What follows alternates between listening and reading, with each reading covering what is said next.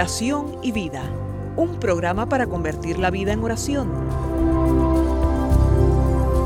Hay un dicho entre nosotros que dice así, dime cómo rezas y te diré cómo vives. Dime cómo vives y te diré cómo rezas.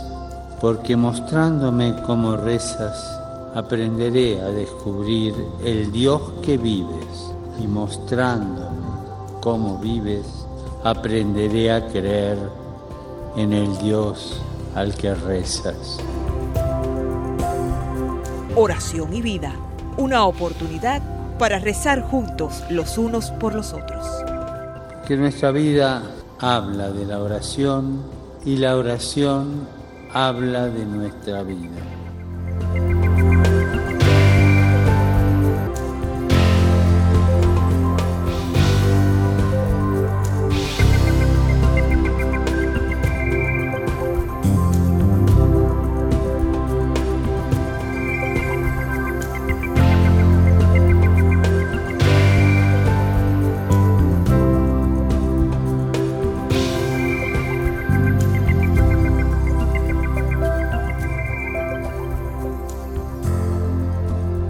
Ven, Espíritu Santo, llena los corazones de tus fieles y enciende en ellos el fuego de tu amor.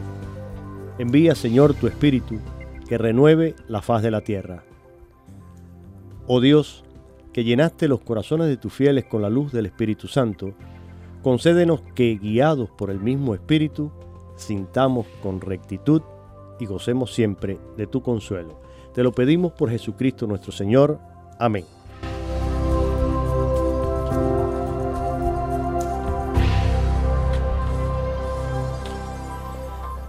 Mis queridos amigos, una nueva cita aquí en su programa Oración y Vida a través de la emisora Radio Católica Mundial que llega hasta todos ustedes gracias a la potencia de sus transmisores, a todas las posibilidades que existen hoy con la tecnología digital, donde nos pueden seguir a través del Internet, a través de las aplicaciones que pueden eh, tener disponibles en sus teléfonos móviles, en sus eh, tabletas y también, pues por supuesto, el Internet y muchas emisoras afiliadas que a lo largo y ancho del país y también en otros países del mundo retransmiten nuestra señal y podemos tener la alegría y la dicha de llegar a sus hogares.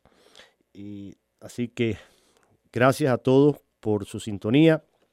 Gracias a Dios también por este eh, desarrollo de la técnica que bien empleada pues sirve para eh, darle gloria y para llevar su palabra y su mensaje a todo el mundo.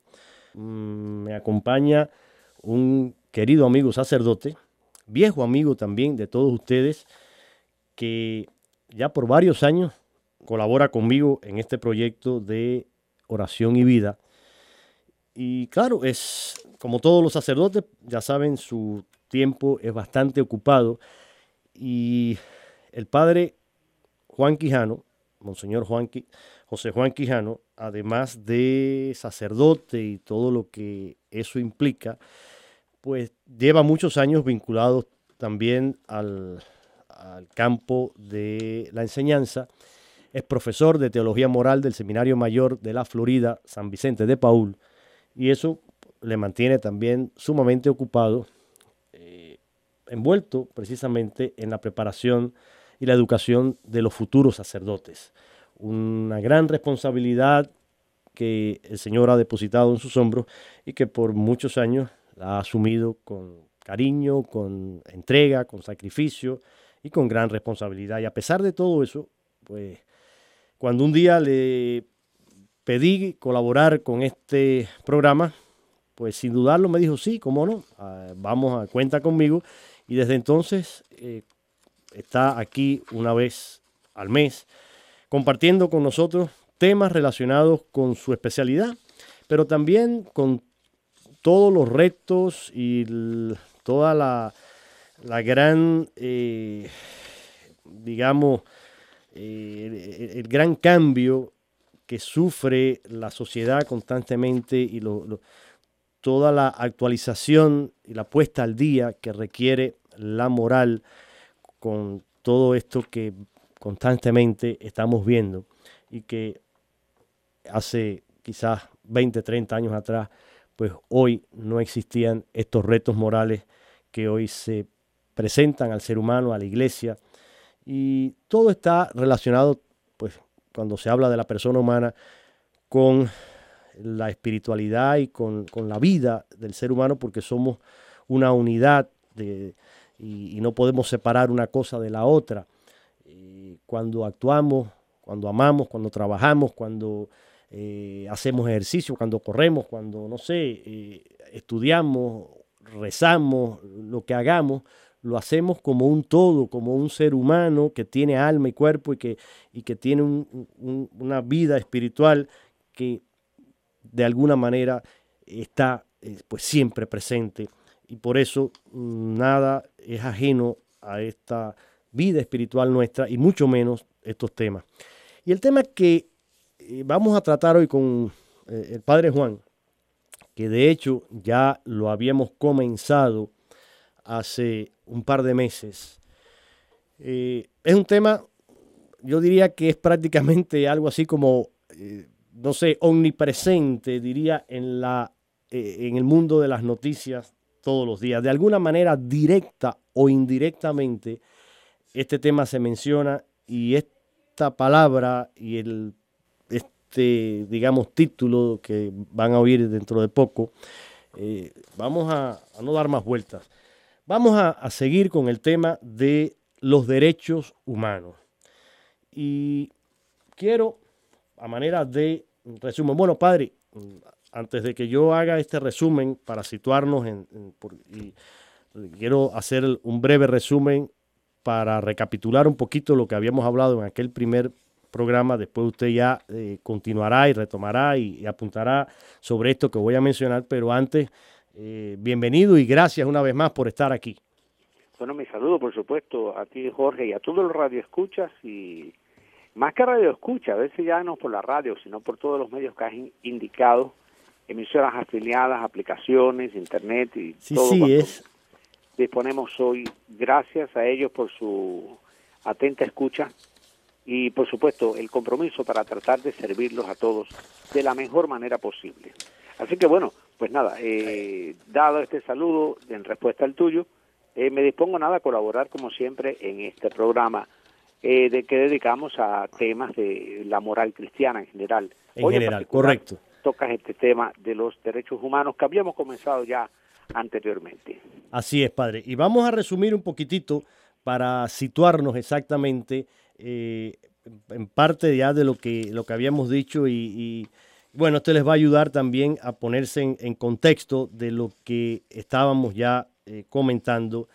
Y, le digo, aquí hay mucha tela por donde cortar porque cada uno de estos derechos, pues casi que eh, llevaría un programa, aunque agrupemos algunos por su temática, pero aún así mm, tienen una riqueza y una profundidad que vale la pena que lo hagamos y por supuesto hoy tal vez nos enfoquemos un poquito más eh, en el desarrollo que han tenido y que el magisterio pontificio y conciliar eh, ha eh, ido desarrollando precisamente en base a estos derechos humanos. Pero para resumir, vamos a, partir de que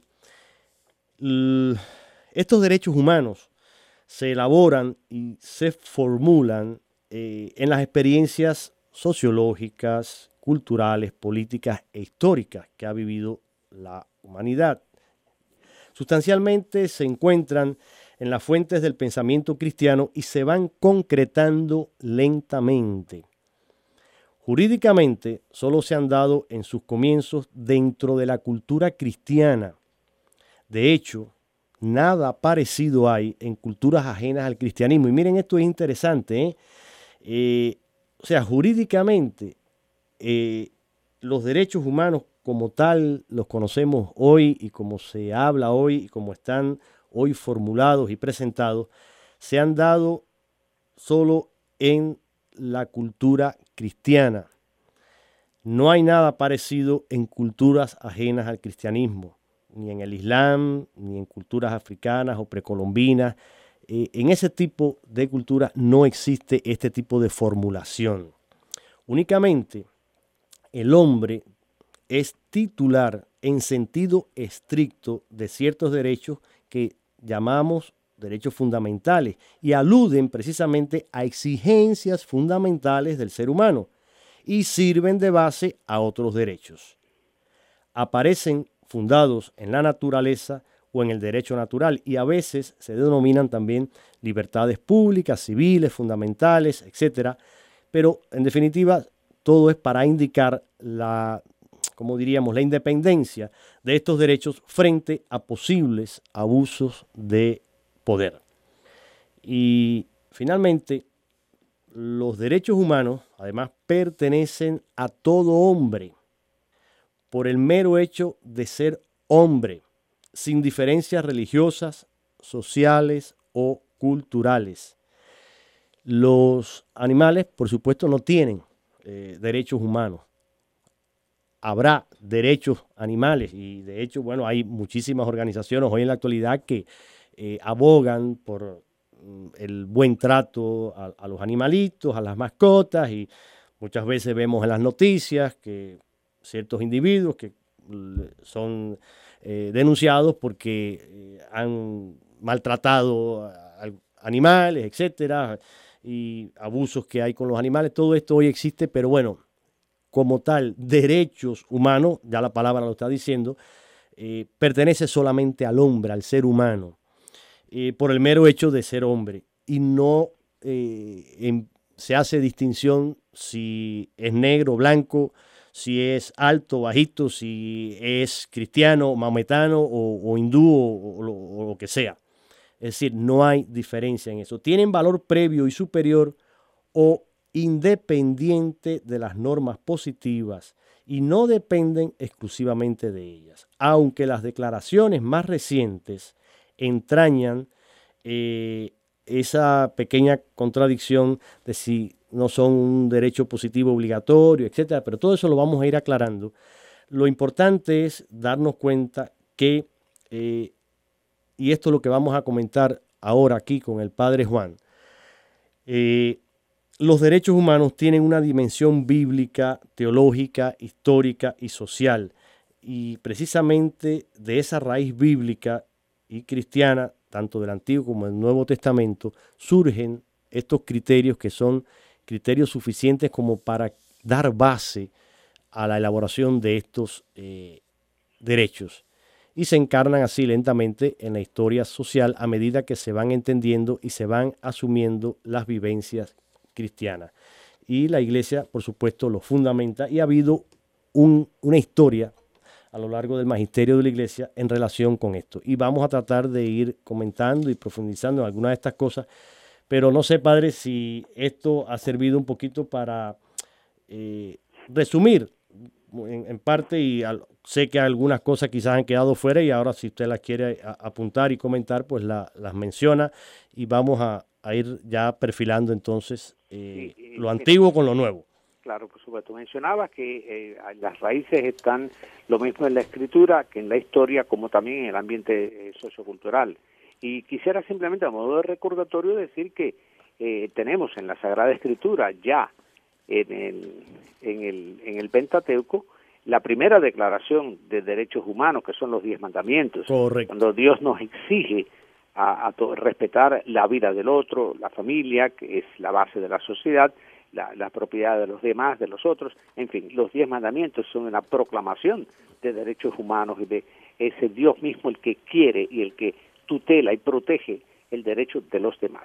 Eh, después si vamos a la, continuamos en la Sagrada Escritura dando un salto inmenso al Nuevo Testamento, vemos a Jesús cómo rompe las barreras discriminatorias que existían en su época, acercándose a los eh, enfermos, como por ejemplo los leprosos que eran discriminados, a los publicanos, que eran los uh, cobradores de impuestos, que eran también rechazados tremendamente por el pueblo, la, los pecadores públicos, que eran rechazados. Y Jesús empieza por estos últimos, no porque ignore a los, a los primeros, pero que quiere incluir a todos. Para, para Jesús no hay barrera de discriminación, de separación entre una persona u otra por su comportamiento o por su condición, eh, sea esta social, económica o eh, cultural o religiosa. Y, ya vemos entonces la primera iglesia cristiana, la primera generación, cómo comparten, incluso de una fuente no cristiana. Eh, el, historiador Flavio Josefo decía eh, que la gente admiraba a los cristianos porque eh, veía cómo se amaban, cómo se querían entre ellos, cómo se protegían unos a los otros, el cuidado que tenían por los pobres, por las viudas, por los huérfanos. De hecho, la creación del diaconado permanente, que ahora eh, conocemos así de esta manera, es una respuesta a necesidades inmediatas de personas humanas, sobre todo de eh, em, huérfanos y viudas. No existían sistemas de seguridad social como hoy. Es decir, que la Iglesia cristiana hereda del mismo Jesús y del Antiguo Testamento ese cuidado especial y respeto por la persona en concreto de carne y hueso. No es algo teórico, en concreto, pasos inmediatos al necesitado o la necesitada. Entonces, por supuesto, vimos después y, y, ya haciendo conexión con lo que decíamos de historia, cómo la Iglesia cristiana con, con el tiempo va a ir refinando muchísimo, mucho más eh, esta mm, protección de los eh, derechos de las personas. Y cuando uno ve, por ejemplo, que es la Iglesia cristiana la que promueve y crea lo que llamamos hoy el derecho de asilo, como a las personas que se refugiaban en un edificio sagrado se le, se le debía respetar la vida, estuviera perseguido por quien estuviera. Eh, la llamada tregua de Dios, ¿cuántos conflictos hubo eh, en, tantos, en tantos siglos de historia?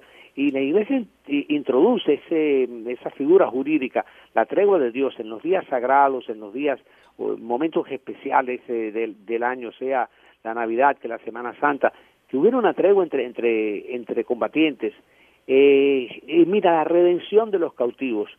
Eh, aquí hubo un campeón de ellos que fue Pedro Nolasco y que mira, hoy está, esto estaría de moda de nuevo, porque Pedro Nolasco se ocupó de redimir cautivos que estaban en manos de, de, piratas eh, musulmanes que entraban a tierras europeas, llevaban gente a esclavitud. Ciertamente.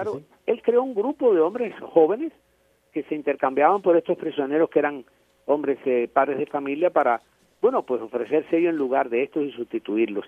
Y después, por supuesto, que la Iglesia creó una serie de, de, instituciones ya, mm, vamos a decir, menores, pero de un alcance tremendo, como eh, los limosneros de los cementerios, estos porteros que estaban constantemente proveyendo de algunos eh, bienes materiales como elementos, dinero, a lo que hoy serían los homeless, los, los desamparados, los que no tienen vivienda, y creó entonces también cofradías de socorro, pero también fundó instituciones que hoy la sociedad ni siquiera se imagina que fueron fundadas por la iglesia, los hospitales y las leproserías. Eh, lepra es una enfermedad que era hasta hace muy poco incurable y que apartaba a las personas de la sociedad por completo y era una, una uh, discriminación enorme, violenta, brusca, se rechazaba a las personas, no podían ni siquiera entrar a las ciudades. Y la iglesia entonces creó las leproserías, recreó los hospitales para la atención de siempre aquellos que eran los desposeídos, los discriminados. Por supuesto que con la historia y dando ahora un salto, ya estamos al final de ahora del siglo XVIII eh, y durante el siglo XIX y siglo XX, vamos a ver nuevos fenómenos eh, yo creo que todos hemos oído hablar de la revolución industrial. Eh, a finales ya del siglo XVIII empieza con la aparición de la máquina de vapor a emplearse en los motores de vapor en la industria textil, sobre todo en Inglaterra, en algunos otros países de Europa. Pero este, estos motores de, de, vapor eh, se movían con carbón, entonces esto creó un cambio extraordinario en la sociedad humana.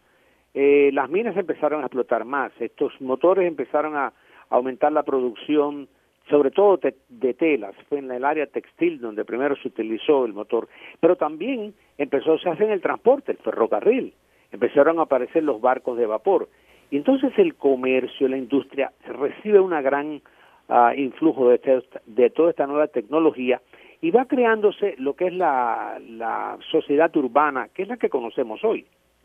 Hasta finales del siglo XVIII, el 90% de la población del mundo vivía en el campo, era una población agraria, se dependía, la economía era esa, cultivo o crianza de animales. Pero con la revolución industrial empiezan a aparecer pues los productos industriales. Pero esto va a cambiar la estructura de la población, la estructura de la familia, la estructura de la sociedad. Aparecen los nuevos problemas. Entonces la población urbana empieza a crecer eh, eh, de manera casi exponencial, padre. Porque enormemente. Dijiste la palabra eh, clave, la, de, manera exponencial. Claro. Eh, hacinamiento entonces de las eh, familias, de las personas, aparecen los barrios de los proletarios, el barrio de los pobres, los barrios de las familias numerosas que venían del campo y que se mudaban alrededor de las grandes factorías o de las minas. Bueno, esto va a crear una serie de tensiones que no, se, no existían anteriormente. La división de clases sociales, entonces los más desposeídos, los, eh, los más ricos, los poderosos, eh, por supuesto esto siempre cerca del poder de una manera o de otra, los más pobres alejados del poder, a veces sometidos al poder, ya fuera político o económico. Entonces, esto crea eh, unos conflictos tremendos en los cuales la Iglesia se siente obligada a intervenir no podía permanecer con los ojos cerrados ante estas nuevas realidades. Y entonces empieza a aparecer lo que después hemos llamado eh, de manera sistemática la enseñanza ah, social de la, iglesia. Claro, la doctrina, social, social de la iglesia. correcto. Que Dos expresiones distintas para hablar de lo mismo. Y, esto lo constituye una serie de documentos que ya pasan de un siglo y que van a, van, a ir eh, orientados a todo el pueblo de Dios, por supuesto, pero a, a opinar, a decir qué es lo que la iglesia opina y cuál debe ser la postura del cristiano ante estas realidades. Yo creo que hay, hay una serie de documentos y una serie de, de, de papas que por supuesto tenemos que con gran reverencia y respeto acercarnos a ellos y si, y si fuera vamos a hacer si fuéramos a hacer un poco de historia creo que podríamos recoger unos 10 o 12 documentos que para esto son eh, como los verdaderos faros para orientar el pensamiento de los cristianos eh, alrededor de estos tópicos, de estos temas. Pero fíjate que como en, todos ellos, eh, lo que está como centro de preocupación es la persona humana, su dignidad como persona, sus derechos cómo deben ser respetados, de qué manera deben ser respetados, quiénes son los que deben tutelar entonces eh, estos valores humanos. Eh, podríamos mencionar, por supuesto, como primera, y esto creo que ya es conocido por todo el mundo, pero vamos a hacerlo de nuevo, el Papa León XIII, el 15 de mayo de 1891, publica la carta encíclica llamada Rerum Novarum, es curioso, todos estos documentos van a tomar el nombre de las primeras palabras del texto en latín de la... Qué bueno que lo aclaró. Así, explíquenos eso para que ah, eh, eh, podamos aprender. A ver. Rerum novarum, que significa sobre las cosas nuevas las o las cosas nuevas, las cosas nuevas. ¿Cuáles eran estas cosas nuevas? Pues precisamente esas tensiones, eh, estos conflictos que había generado esta revolución industrial y cómo ya habían aparecido algunas eh, filosofías y teorías para, por un lado, acabar con eh, la propiedad privada, por otro, eh, darle el poder solamente a los proletarios, los trabajadores. Hago mención con esto, por ejemplo, al manifiesto comunista que había sido publicado unos años antes y que ya había ido conquistando la mente de mucha gente y de muchos corazones, sobre todo de los desposeídos, de la clase obrera. Pero el, el, Papa León XIII, en Rerum Novarum, eh, va con mucha serenidad a decir, bueno, eh, habrá muchas teorías, pero la Iglesia quiere repetir una vez más que hay una serie de derechos que son eh, inherentes a la persona humana y que son eh, que nacen con la persona humana. No son otorgados, no son dados, no son proclamados, por un Estado, por un gobierno, por un grupo de personas. Son, eh, están inscritas en la naturaleza humana por el hecho mismo de ser persona humana. Y él va a, enumerar incluso varios de estos derechos que dice deben ser respetados. Y entonces, por ejemplo, en los derechos socioeconómicos, él va a, indicar, por ejemplo, todos los ciudadanos tienen un derecho, tienen derecho al bien común organizado, al bien común, todos los ciudadanos. Debe, debe la sociedad de cualquier manera cuidar de los más débiles. Los derechos deben tener derecho también a la los perdón, los obreros deben tener derecho a la propiedad privada. Es interesante, bueno, no solo aquellos que son los ricos que tienen propiedad privada, sino el obrero a través de su salario y a través de su de su de, sus manos puede también acceder y tiene derecho a, a la propiedad eh, privada. Incluso reconoce lo que en aquel momento también estaba muy presente en estos centros de trabajo, sean las minas, sean las factorías, las huelgas que eran reprimidas violentamente y que el Papa en esta casa, en esta carta, León XIII, dice no, eh, los obreros tienen derecho a la huelga cuando las condiciones de trabajo son sumamente difíciles, duras, severas, cuando el salario que reciben no es eh, eh, adecuado para sus necesidades, tienen derecho en ese momento a detenerse en su trabajo y exigir que estas condiciones cambien.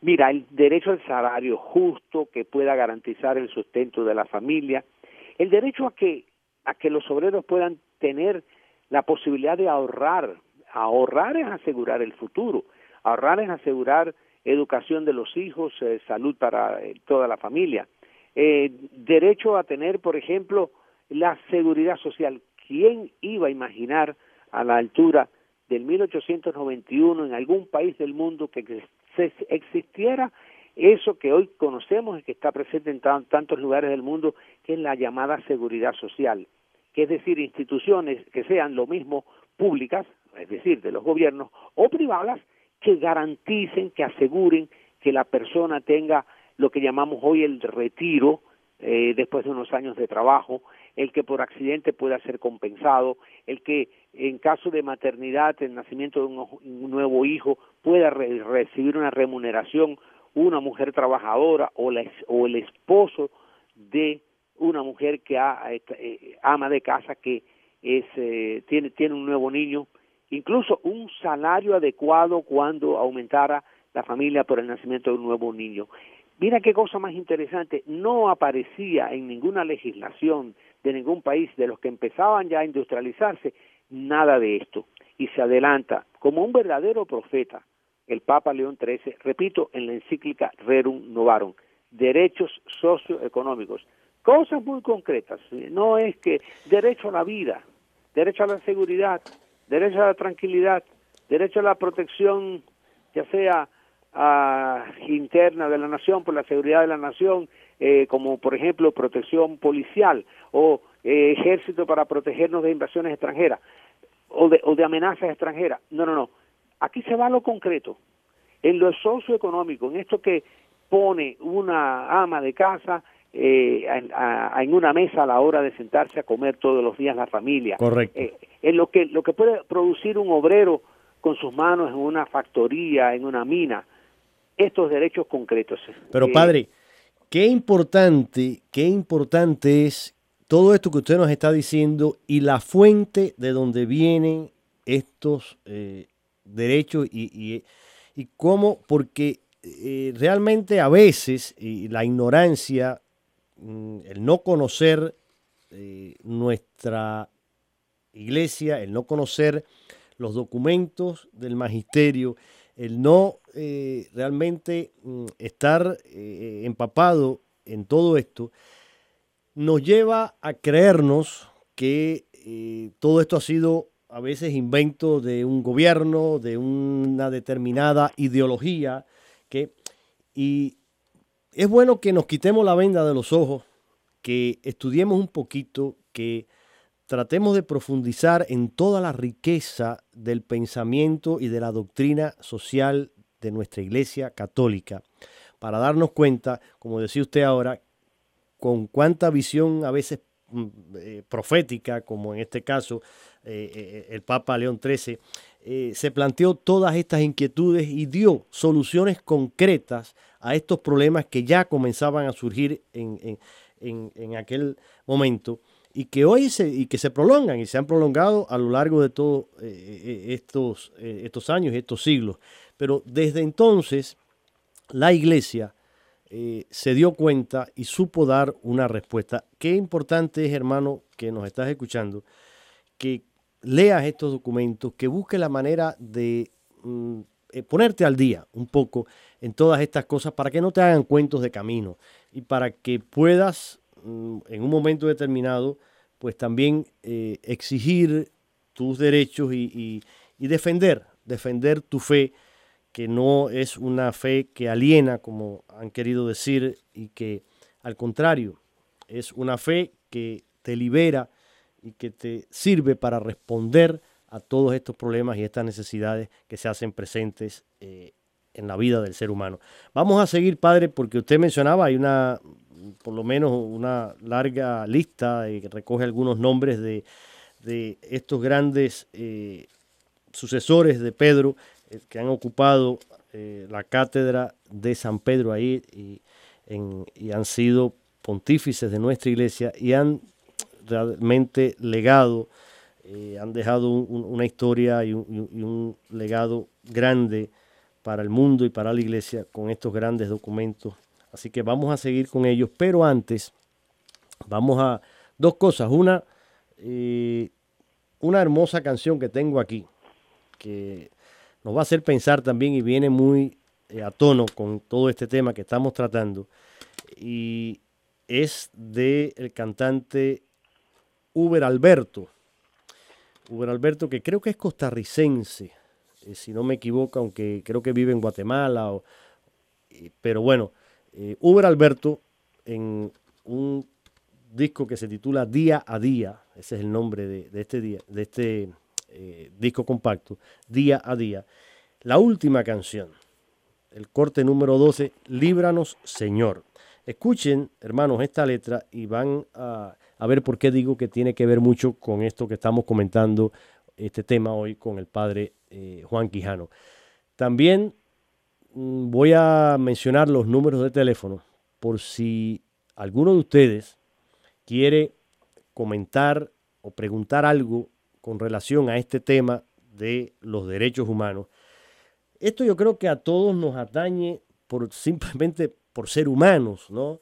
Eh, a nosotros de manera incluso más mm, eh, directa y más profunda porque somos cristianos y porque vivimos el amor de una manera que me hace eh, sentir cuando la injusticia, cuando la opresión, cuando la, falta de libertad eh, llega a mi hermano, a mí me duele porque eh, así nos lo pidió el, Señor. Ámense los unos a los otros como yo los he amado. Y, Cristo se acercó precisamente a, todos estos que tenían eh, necesidad y, estamos llamados a eso, a ser buenos samaritanos y a vivir las virtudes y a practicar la justicia. Y por eso nos duele cuando los derechos de otra persona son violados y son eh, conculcados y, pues esto nos debe provocar también a nosotros mm, un sufrimiento y una respuesta también, buscar la manera de que estos derechos sean respetados en el mundo entero.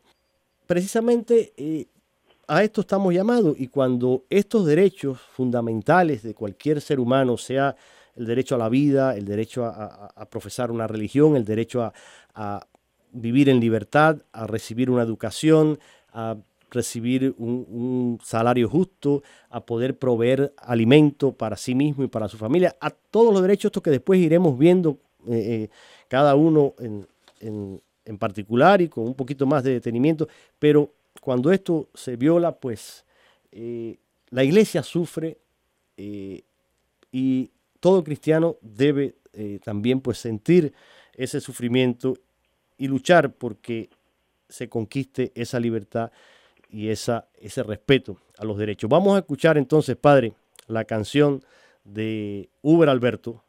Líbranos, Señor. Las líneas van a quedar abiertas.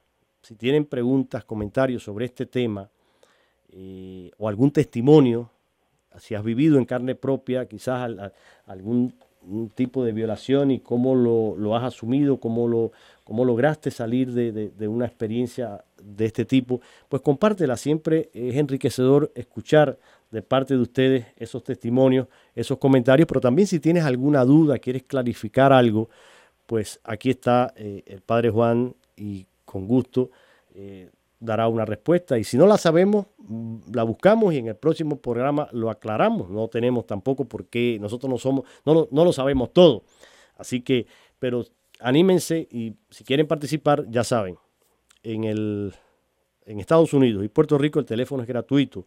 1-866 398-6377. 1-866-398-6377 y desde cualquier parte del mundo marcan el código para Estados Unidos y luego 1-205-271-2976.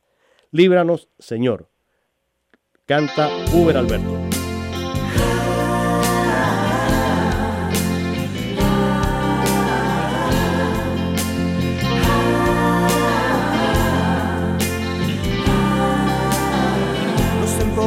la deuda externa. Líbranos, Señor, nos arruinan los intereses. Sálvanos, Señor, nos modela el consumismo. Líbranos, Señor, se nos olvida el solidarismo. Sálvanos, Señor. Tú nos has dado el mundo, no nos quites la fuerza de continuar en la lucha por hacerlo tu hogar. Y líbranos, Padre, de cansarnos de andar. Y líbranos, Padre, de olvidarnos de amar. Y danos, oh Padre, libertad de expresión y danos, oh Padre, la valentía de amar. La vida vale centavo y medio, líbranos Señor, nos asaltan los delincuentes, sálvanos Señor, el narcotráfico sigue en boga, líbranos Señor, y las estafas son pan del día, sálvanos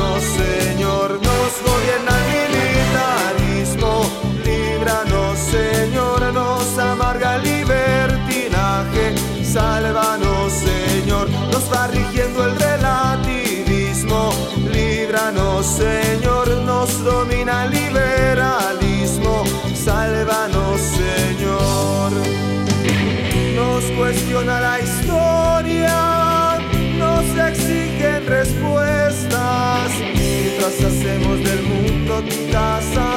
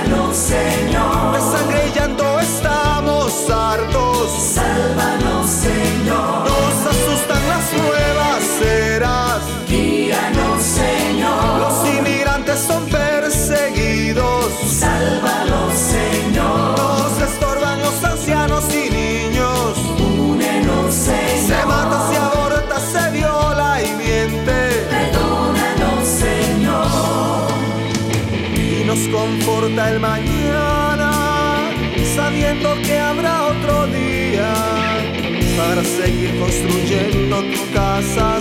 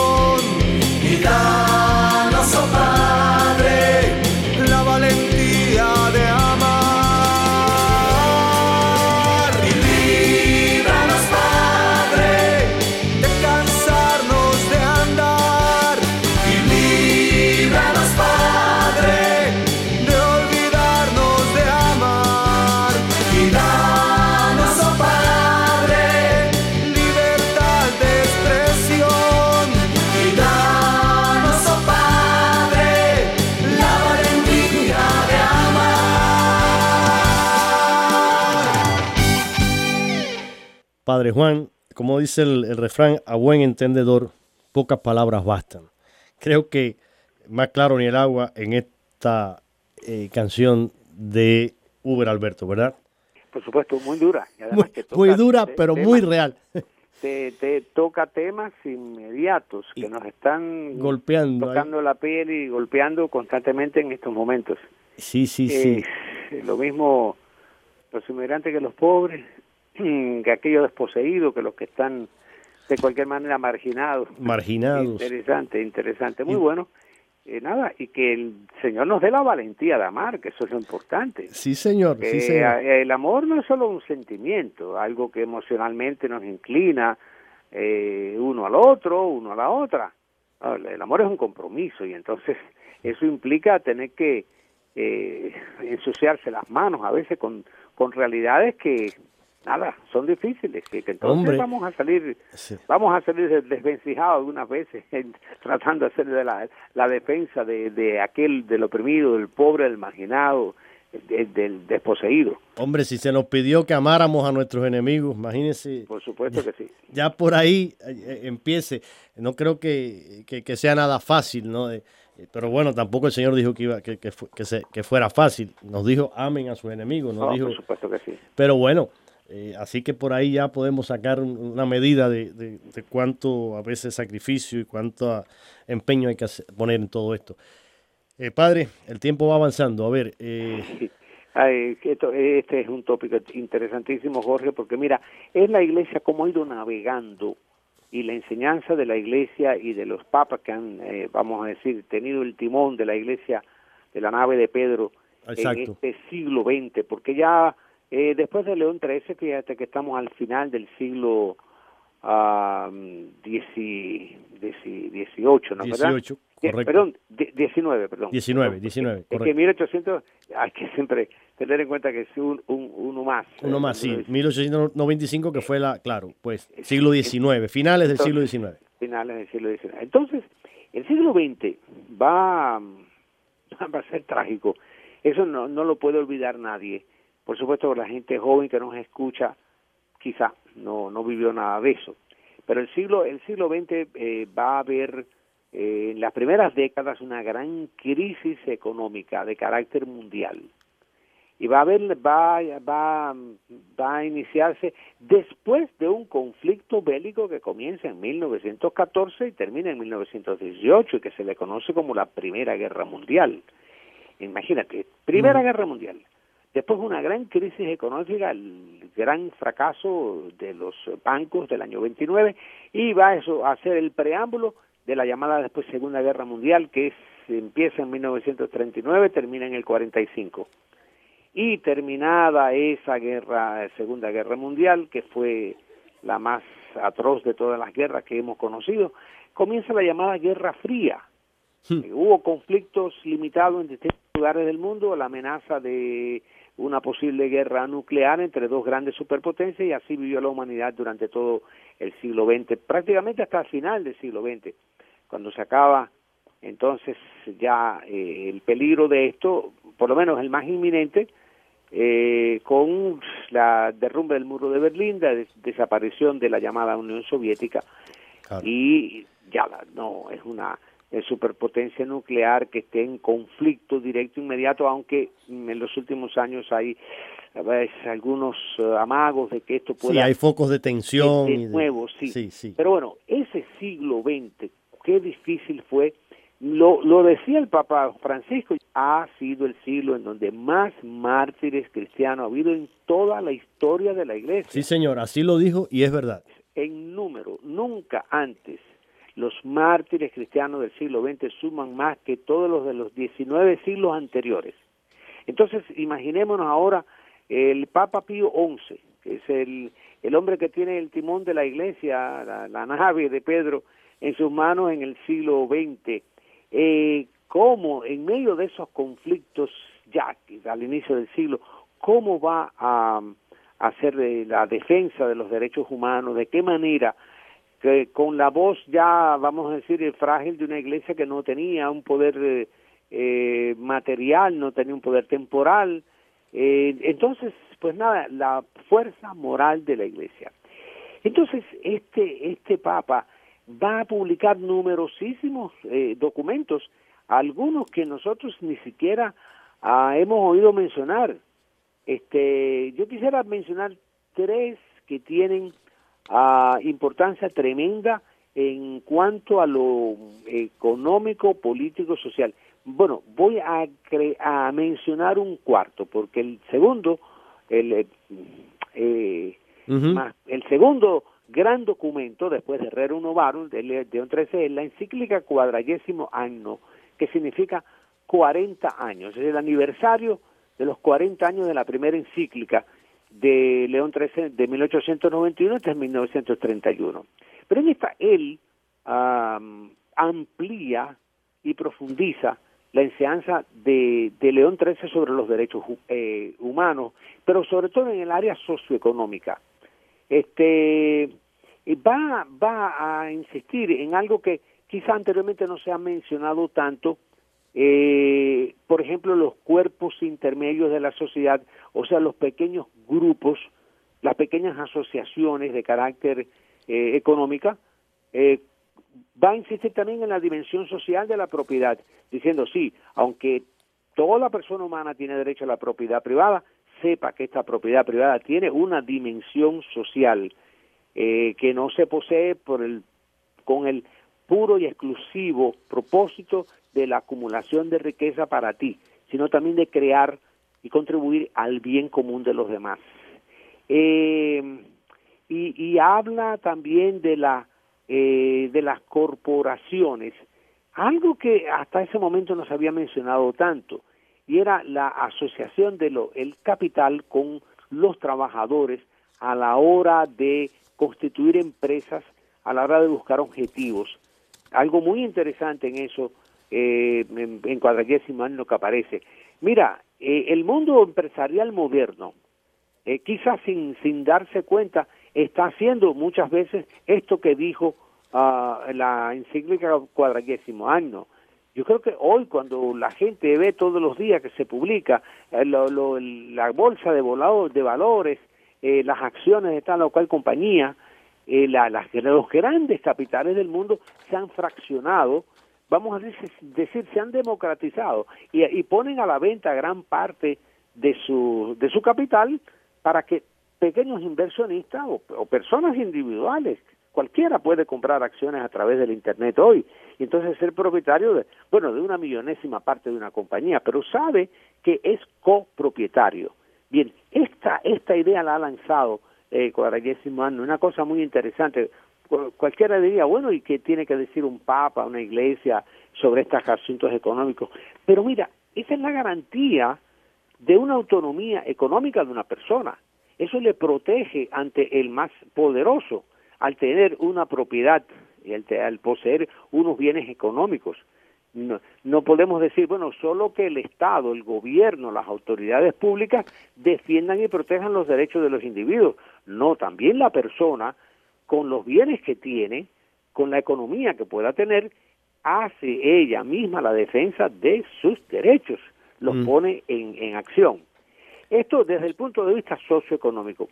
Y después hay tres documentos sólidos, documentos tremendamente importantes, lo que pasa es que ya han perdido su, actual, su actualidad por el hecho de que no tenemos ese mismo problema delante de nosotros. Eh, si quiere, padre, menciónelos nada más, los, los, títulos, enúncielos, porque eh, ya el tiempo se nos viene encima, nos quedan apenas dos minutos, un minuto y algo. Así que si quiere los menciona, mire, esto mm, va a ser, eh, con estos temas vamos a terminar este año y vamos a comenzar el próximo, porque como decíamos, no, es que hay mucho material y, y hay, y yo creo que es necesario y es importante que lo conozcamos, que lo profundicemos y que todos, de alguna manera, aunque sea eh, así, eh, muy sucintamente, porque no podemos eh, extendernos demasiado, pero al menos que tengamos conocimiento de todo esto que está al alcance de nosotros, que ha sido producido por nuestra iglesia. Padre, menciónenlo rapidito. y pues, por supuesto, muy rápido. Estos son tres documentos de la década del 30. Non abbiamo bisogno, está escrito en italiano, contra eh, la intervención de fascista del gobierno e italiano. Uh -huh. Sorge, que es contra el nazismo alemán, y Divini Redentoris contra el comunismo ateo, que afectó no solo Rusia, sino también eh, la situación difícil que pasaba México en aquel momento, eh, nuestro país hermano del sur. Bueno, esos son los tres documentos y uno cuarto, un cuarto que tiene que ver mucho con Divina Redentoris. Bueno, casi pues, de la misma fecha. Bueno, mire, pues, eh, cuánta riqueza hay, nos vamos a quedar eh, con todo esto, ya estamos consumiendo el último minuto. Agradezco a todos su sintonía, les invito a una próxima cita y ahora el Padre nos va a dar a todos su eh, bendición. Bueno, pues que la bendición de Dios Todopoderoso, Padre, Hijo y Espíritu Santo descienda sobre todos ustedes y permanezca para siempre. Amén. Amén.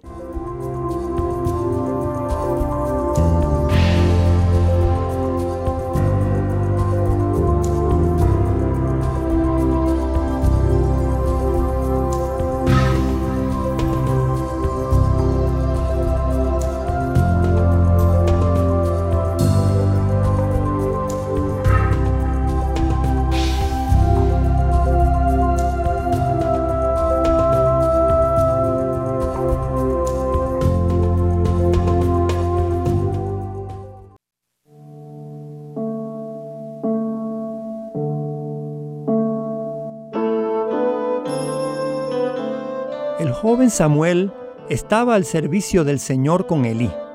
La palabra del Señor era rara en aquel tiempo y no eran frecuentes las visiones. Un día estaba Elí acostado en su habitación. Sus ojos comenzaban a debilitarse y apenas podía ver. La lámpara de Dios todavía no se había apagado. Samuel estaba durmiendo en el santuario del Señor, donde estaba el arca de Dios. El Señor llamó a Samuel, Samuel, Samuel. Él respondió, aquí estoy.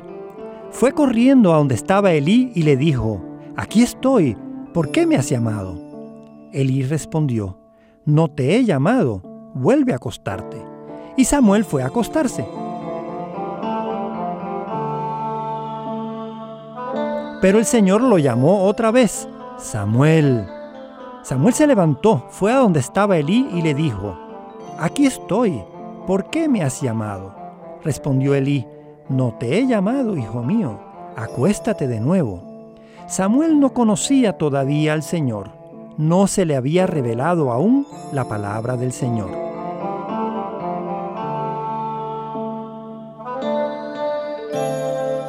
Por tercera vez llamó el Señor a Samuel. Este se levantó fue donde estaba Elí y le dijo, Aquí estoy, ¿por qué me has llamado?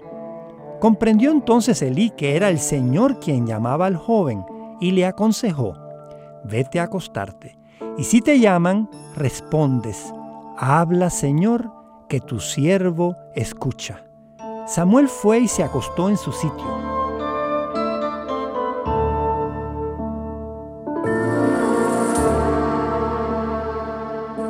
Vino el Señor, se acercó y lo llamó como las otras veces. Samuel, Samuel. Samuel respondió, habla, que tu siervo escucha. Samuel crecía y el Señor estaba con él. Ninguna de sus palabras dejó de cumplirse. Todo Israel, desde Dan hasta Berseba, supo que Samuel estaba acreditado como profeta del Señor.